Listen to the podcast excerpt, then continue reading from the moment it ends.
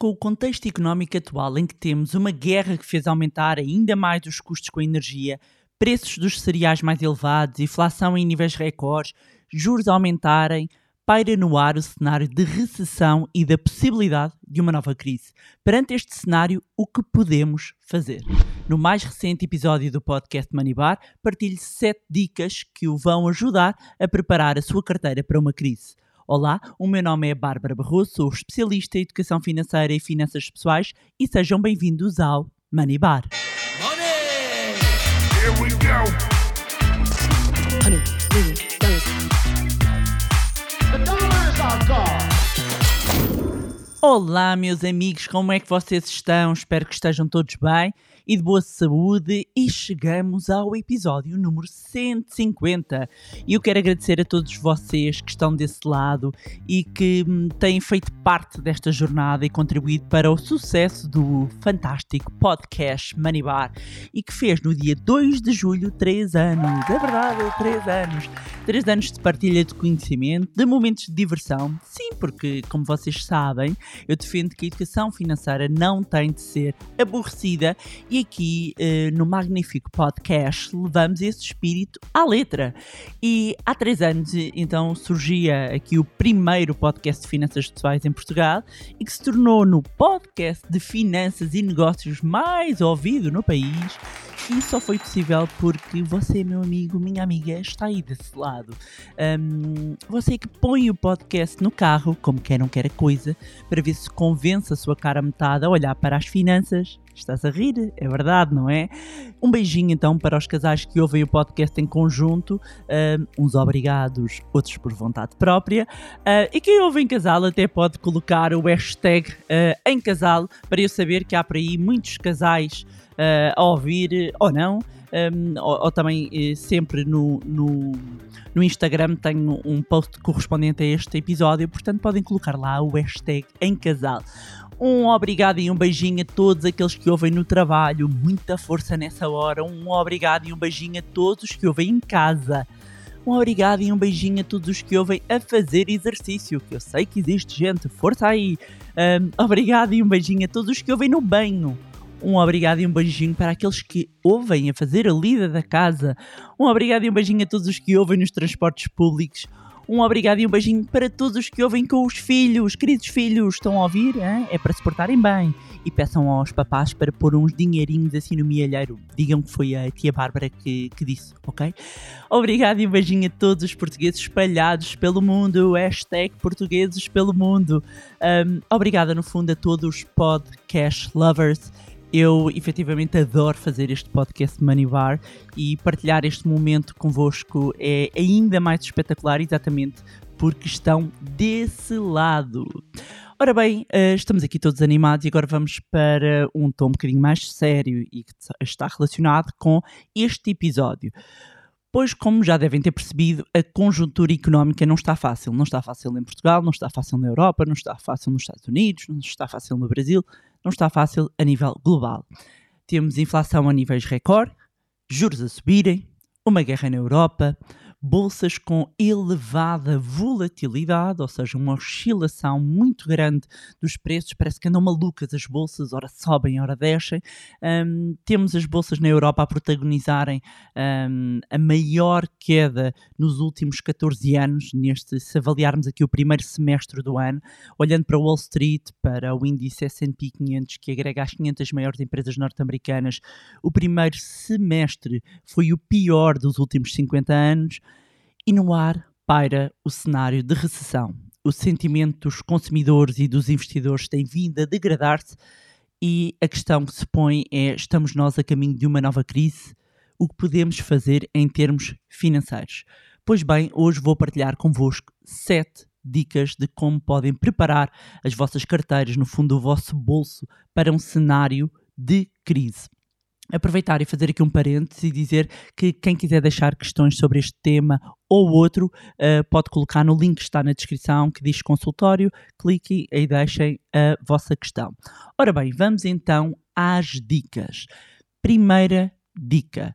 E muitas delas uh, uh, até podem parecer demasiadamente óbvias, Mas porquê é que eu estou a falar disto? Porque estamos aqui antes do verão e se calhar depois de um período em que saímos de uma pandemia, começa uma guerra, muitas famílias um, estão desejosas de gozar as suas férias, que é completamente compreensível.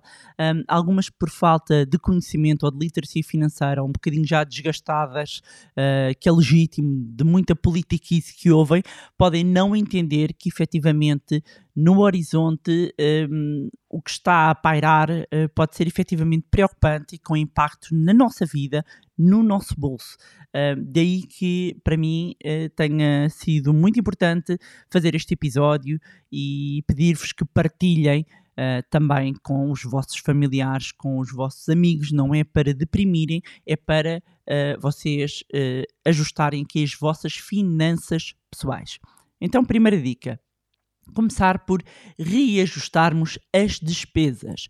O que é que nós vamos fazer? Nós vamos fazer um levantamento das nossas despesas. E eu quero dizer isto o quê? O supermercado, a casa, os transportes, os pacotes da internet, nós vamos fazer um levantamento de todo o nosso padrão de vida, de todas as nossas despesas, porque a única forma de nós identificarmos uh, uh, cortes possíveis, reduções possíveis, é nós sabermos ao cêntimo e ao detalhe quanto é que ganhamos em cada, uh, quanto é que gastamos, não é? Ganhamos, quanto é que gastamos em cada uma das rubricas. Hoje em dia já existem muitas aplicações que nos permitem fazer este controle, se pagam sobretudo com cartão, há muitos bancos que inclusivamente já têm aplicações que permitem depois demonstrar um, um gráfico, um pie chart, um gráfico de, de queijo, não é? Uma tarte, uh, no fundo, com uh, cada categoria, mas existem vários, uh, várias aplicações, podem utilizar inclusivamente também o Excel, Google, Google Sheet, mas façam um levantamento de quanto é que gastam em cada rubrica, em cada categoria do vosso orçamento e reduzam, reajustem as vossas despesas mas a Bárbara ainda não há aqui muita necessidade, mas é exatamente que, eh, por não haver necessidade, é que este trabalho deve começar a ser feito. Ou seja, vamos reduzir as despesas, vamos uh, reavaliar aqui um conjunto de, de, de custos que, que tínhamos. Alguns até podem ser completamente eliminados. Quem tenha aqui, uh, por exemplo, crédito à habitação, pode inclusivamente avaliar se existe margem para renegociar o spread, o spread que é a margem de lucro aqui do, dos bancos, um, despesas que tenham, façam um levantamento detalhado e vejam quais são aquelas que podem reduzir ou mesmo eliminar. O segundo ponto, uh, que acaba por estar ligado, mas que é muito importante, que é reavalie as decisões com grande impacto financeiro. No outro dia recebi uh, uma mensagem de, de pessoas, mais do que uma até, pessoas que até tinham comprado uh, uma, um terreno para a construção de uma casa um, e estavam muito hesitantes sobre o que é que haveriam de fazer ou não. Claro que as decisões são sempre pessoais um, e a não ser que a que a pessoa precisa daquele teto mesmo, às vezes adiar aqui algumas decisões, e porque é que eu estou a mencionar este caso particular, mas não, não tem que ser isto, não é? Um, este caso em particular porque nós temos os preços dos materiais das, da construção aumentarem, temos orçamentos a serem dados com 24 e 48 horas, e o que acontece é que às vezes o custo que estava estimado para um determinado, uh, para uma determinada construção de uma casa está a duplicar ou até a triplicar, e de repente aquilo que era uma decisão que estava estava completamente dentro de um orçamento, começa a resvalar. Portanto, grandes compras, uh, grandes investimentos com grande impacto financeiro, se estavam, se calhar, a planear uh, fazer umas grandes férias, um, avaliar se isto ainda faz uh, sentido e volto a dizer, numa altura em que ainda não se materializou o impacto, às vezes podemos não conseguir avaliar bem um, simplesmente porque temos esse dinheiro. Mas aqui, numa ótica de prudência, de nos prepararmos, um, reavaliar e algumas decisões, se tiverem que ficar adiadas, pelo menos até se dissiparem incerteza, pelo menos até um, estarmos numa condição financeira novamente estável e num ambiente estável, porque quando as crises vêm, um, quando já estamos no meio do olho do furacão, nessas alturas não há muito, muita hipótese, muito ajuste uh, que nós possamos fazer, não é? Aí não há uma racionalidade, aí é, temos que agir, ponto.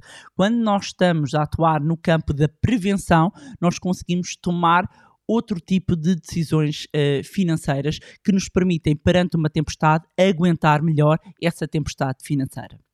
Terceira dica: reforçar o fundo de emergência. E o que é, que é isto do fundo de emergência? O fundo de emergência é um montante de dinheiro que nós vamos ter para o quê? Para emergências, para imprevistos. E quanto é que devemos ter nesse fundo de emergência? O equivalente a 6 a 12 meses do nosso custo de vida mensal. Ou seja, como é que fazemos isto? Já temos aqui, daí que o primeiro ponto que eu mencionei seja tão importante, já fizemos o levantamento das nossas despesas, já uh, as reduzimos, ou seja, já temos o orçamento mais enxuto e agora vamos multiplicar as nossas despesas por 6 ou por 12 e nós temos aqui o nosso objetivo do nosso fundo de emergência. Dizer que este dinheiro a estar investido deve estar colocado em produtos financeiros com baixo risco, idealmente capital garantido e elevada liquidez. O que é, que é isto? Elevada liquidez que nos permita ter rapidamente acesso ao dinheiro não é para colocar em produtos, em investimentos em que existe a possibilidade de eu perder dinheiro. É um fundo de emergência. Não é o, o foco aqui não é rentabilidade. O foco aqui é eu conseguir ir àquele baú, digamos, àquele fundo e resgatar uh, o, o dinheiro rapidamente para fazer face a uma emergência, para fazer face a um imprevisto. Quarta dica: procurar formas de fazer dinheiro extra. Um, este é um ponto muito importante porque quando nós falamos e, e, e, já estamos em perto do aniversário, passou há pouco tempo o aniversário do, do Manibar e o primeiro episódio eu falo exatamente deste lado da equação que ninguém fala, porque quando nós falamos de poupança, a poupança é a diferença entre as receitas e as despesas e quase sempre quando nós precisamos de constituir poupança, a forma mais rápida de nós conseguimos é olharmos para dentro e reajustarmos. Foi a dica que eu estava aqui a dar, a reajustarmos, vamos cortar, vamos eliminar Mas chega um momento em que há uns mínimos olímpicos, ou seja, não dá para cortar mais. Então, a forma que eu tenho de aumentar o meu nível de poupança é ganhar mais dinheiro. Portanto, procurar formas de fazer uh, dinheiro extra para conseguir pouparmos cada vez mais. Portanto, aqui, seja uh, através do trabalho, seja através de uh, algum, algum trabalho extra, seja através de um hobby que eu vou monetizar, um, ehm, procurar formas de fazer esse dinheiro extra, porque é isso que nos vai ajudar, possivelmente até reforçar o nosso fundo de emergência. Depois, quinta dica não se assuste com o bear market e tente fazer o time da market. E eu já vou explicar estes conceitos uh, para, uh, para algumas pessoas podem ser estranhos. Então, por partes, bear market. Bear market quer dizer o mercado urso, aqui numa tradução literal, e significa quando nós temos uma queda superior a 20%, pelo menos 20%, desde o topo, uh, uh, imaginando aqui a bolsa, desde o nosso topo um, até uma queda de 20%, significa que se entrou em bear market, ou seja, entramos aqui num ciclo de, de, decrescente, entramos numa descida uh, nas bolsas. Uh, e o que pode acontecer é sentirmos na tentação, há, várias, há vários estágios e várias partes. Uma delas é haver um pânico, não é? Se está tudo a cair, de repente eu vou sair. Um, e portanto, isso também até podia ser quase uma subdica que é não entrar em pânico, não entrar em pânico um, e não procurar fazer o timing da market. Timing da market é o tentar acertar na altura ideal para a entrada, para a saída, porque os dados demonstram que quanto mais nós tentamos acertar nesse, nesse tempo, uh, mais uh, dinheiro nós gastamos, efetivamente, porque há custos de corretagem, há custos de negociação, um, como uh, quando os dados nos mostram, e existem vários estudos neste sentido, que a maioria das pessoas nem os profissionais conseguem fazer este time da market, que seria entrar no ponto mais baixo possível, portanto, comprar o mais barato possível e vender o mais caro possível. É muito importante mantermos aqui uma racionalidade, mantermos aqui a estratégia, sobretudo no momento em que temos volatilidade muito elevada. E o que é que é a volatilidade? É a amplitude aqui de preços, de oscilação dos preços. E eu sei, tenho recebido também muitas perguntas, pessoas que veem os PPRs, os planos de poupança reforma a caírem e estão muito assustadas, veem os seus fundos a caírem. Uh, muita atenção, não entrar em pânico é fundamental nestas alturas haver aqui uma racionalidade e mantermos aqui a nossa estratégia e perceber se um, o que está a acontecer é porque é momentâneo, ou seja, é o ruído ou é um momento de um ciclo de mercado, e se nós estamos numa lógica de longo prazo, não faz sentido nós estarmos a mexer nas coisas ou, ou nos investimentos, sob pena de andarmos toda a vida a perder que é, o que, que é no fundo o que acontece muitas vezes quando procuramos fazer o time da market. Agora é que os meus alunos estão a perceber muito do que eu falei no módulo 1 do curso Zero à Liberdade Financeira e um grande beijinho aqui para os meus alunos. Agora, dizer-vos que é tempo, caros alunos, de testarem na prática tudo o que aprenderam e ainda vamos ter de falar mais sobre isto. Um, e, e, para isso, aproveitar para dizer que a nova edição do curso do Zero à Liberdade Financeira um, vai chegar logo, logo no arranque de setembro. E para quem queira receber informações, pode se inscrever na lista de espera, cujo link está uh, na descrição. E para quem não sabe, é a formação de finanças pessoais mais completa que alguma vez desenvolvi, que já mudou a vida de centenas de pessoas e que pode mudar a sua vida também. E pode ser a diferença, se calhar, entre conseguir passar melhor por um período financeiro conturbado ou não. Um, portanto, este é um ponto importante, não entrarmos em pânico com um, o momento atual. Sexta dica que acaba por estar relacionada com esta: procurar diversificar os seus investimentos. É tal, uh, é tal princípio de não pôr os ovos todos no mesmo cesto, que é uma expressão muito frequente nos mercados financeiros. E o que é que isto quer dizer, não pôr os ovos todos no mesmo cesto? Basicamente, se nós pomos todos os ovos no mesmo cesto, o que é que acontece se o cesto cai? Os ovos partem-se todos. Se nós distribuímos por vários cestos os ovos, mesmo que um cesto caia e se parta o ovo, nós temos os outros ovos. Portanto, nós vamos balancear aqui uh, os nossos uh, investimentos e isto significa que perante algumas quedas, uns investimentos vão compensar os outros. Portanto, nós diversificamos nesta altura os nossos investimentos, vão nos ajudar a nós ultrapassarmos um período financeiramente mais conturbado nos mercados financeiros em termos económicos. Sétima e última dica, e que acaba por resumir tudo isto, que é procurar poupar o máximo possível. Todas estas dicas são uh, uh, importantes e têm como objetivo este último ponto, que é conseguirmos aumentar o nosso nível de poupança.